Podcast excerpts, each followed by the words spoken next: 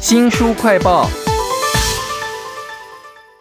科学要追求的是真理，但是呢，科学家也是人，所以他们也会贪婪、背叛、犯错。当他们被打脸的时候呢，在想什么呢？我们要为您介绍《科学大师的失误》这本书，请到的是时报出版的人本线主编李小婷。小婷你好，你好，听众朋友大家好。讲到这个科学家，我想他们是人，所以一定也要追求卓越，追求成功，追谁是第一个，谁的贡献多少嘛。那有一个非常大咖的，就是写那个《时间简史》的大师霍金，他呢搞得另外一个年轻学者相当的不满，都因为他说出了一些话。那我觉得到后来哦，好像也没看到说他真的道歉，但这应该有一个很接近道歉的状况吧？哦，事情是这样，就是哈，有一个苏联的物理学者。就是林德，然后他有提出宇宙的新膨胀的理论，然后呢，有一个美国的学家呢，叫做史坦哈特，然后他也提出了，同时哦，他们是分别进行的，也同时提出了膨胀的理论。但是呢，霍金呢，听到了这两位的研究之后，他就有个偏见，他会觉得史坦哈特应该是比较后来的，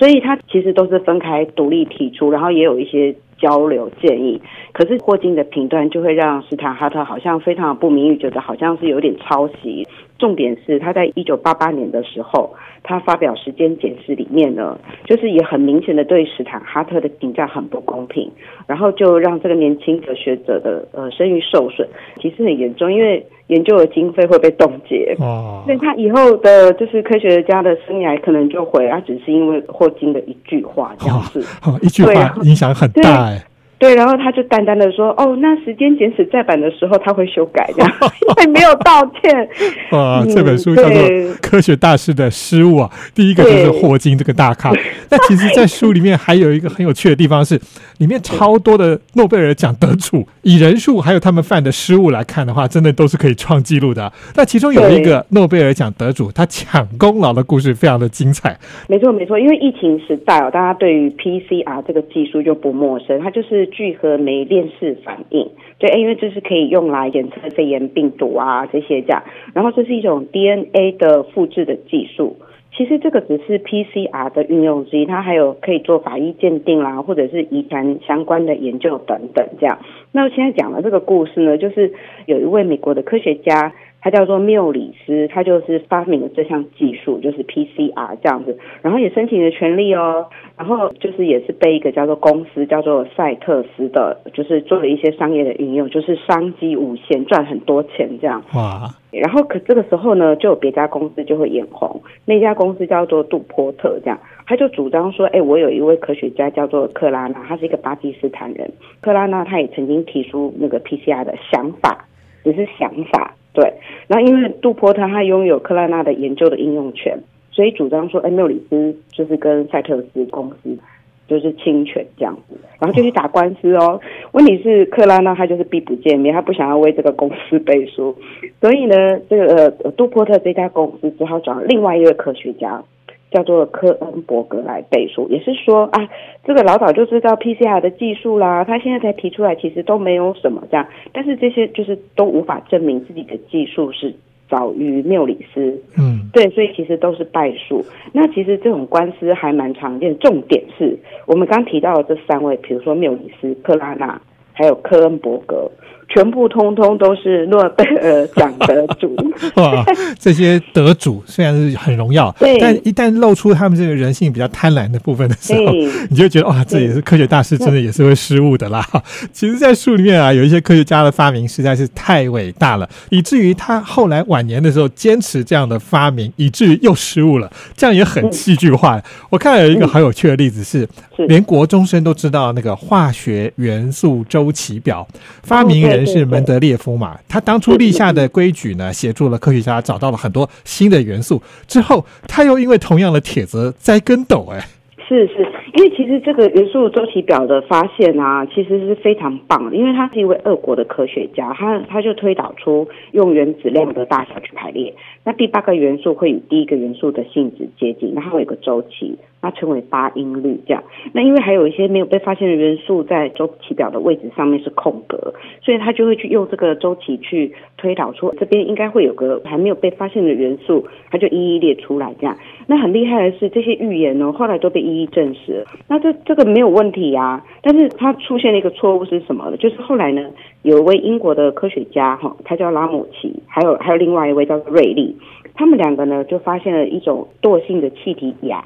但是这个元素周期表里面没有给气体元素的位置，那当时可能没有计算到电子电荷这个部分的考量，所以呃周期表上面呢就是没有办法排进去，所以那个门德列夫就很紧张。可是其实无损于他的推导，他其实只要在新增就好了，因为他其实没有考虑到电荷这些。还没有被研究出来的领域，所以他就觉得他建立起来的化学宫殿会被推翻。啊，其实有时候就是因为自己做的事情太伟大了，以至于对太患得患失哈。这本书叫做《科学大师的失误》，那在书里面其实还有很多那个集体摆乌龙啊，或者是那个大师他们的失误的事件。但我想先介绍一下，也有一些科学的发现是非常美的啊。例如说呢，当年有一个老师在课堂上面协助了学生，他们要记忆一些数列嘛，就后来发现说这一个记忆方法里面隐藏了行星的规律。是是，呃，有一位德国的数学家，他叫做提丢斯，这样。那因为学生背不太起来，比如说像行星跟太阳之间的距离，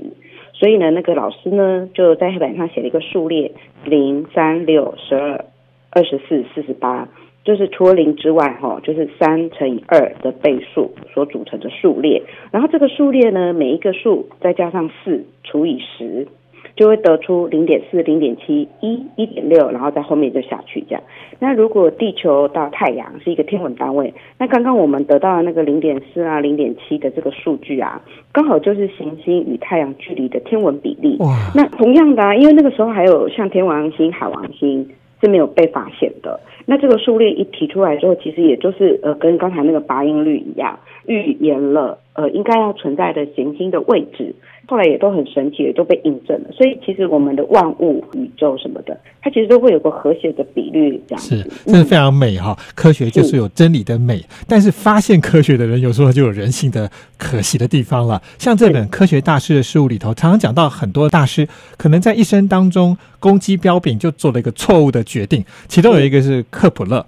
另外一个是伽利略哈。那个伽利略后来就是因为跑到了佛罗伦斯，被教廷强迫承认自己的科学发现是。错误的是，那伽利略他主张的就是呃惯性的定律，他排除了力的运作，但是克普勒他就觉得在世界的和谐当中，万物是以和谐跟力来构成，所以其实呃伽利略他只要再往前一步证明力的运作的话，之后的这些力学什么的都会有很大的发挥。那呃原本他是在威尼斯研究。但是因为呃佛罗伦斯是他的家乡，那佛罗伦斯的教廷就请他回去，他非常想衣锦还乡。那那那些朋友就劝他说：“你不要啦，因为佛罗伦斯的宗教环境对科学的研究非常不利。”这样，那但是呃他没有听，后来还是回去了。果然，嗯，他的一些研研究主张与宗教对于科学的看法是有抵触的，是，所以还被迫逼着写下。忏悔书，我觉得这个是非常可惜的事情。是，就因为想要回到家乡这样的决定，科学大师就失误了哈。那这本书其实还有很多很有趣的故事，有一个是集体乌龙，也就是说，明明大家都是科学家哦，为什么会集体的做一个错事呢？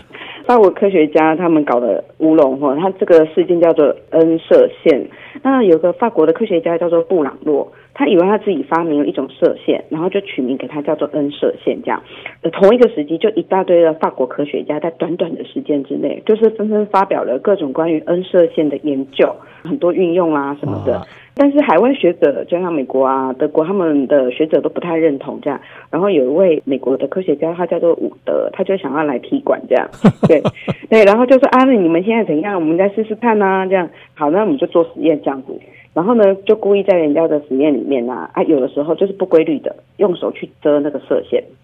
不规律，然后就去看人家答案，结果这些科学仪测验的呃数据其实通通都不吻合。哇！然后这这个就算了，他他很故意，他还把人家那个科学仪器的那个零件偷拔下来。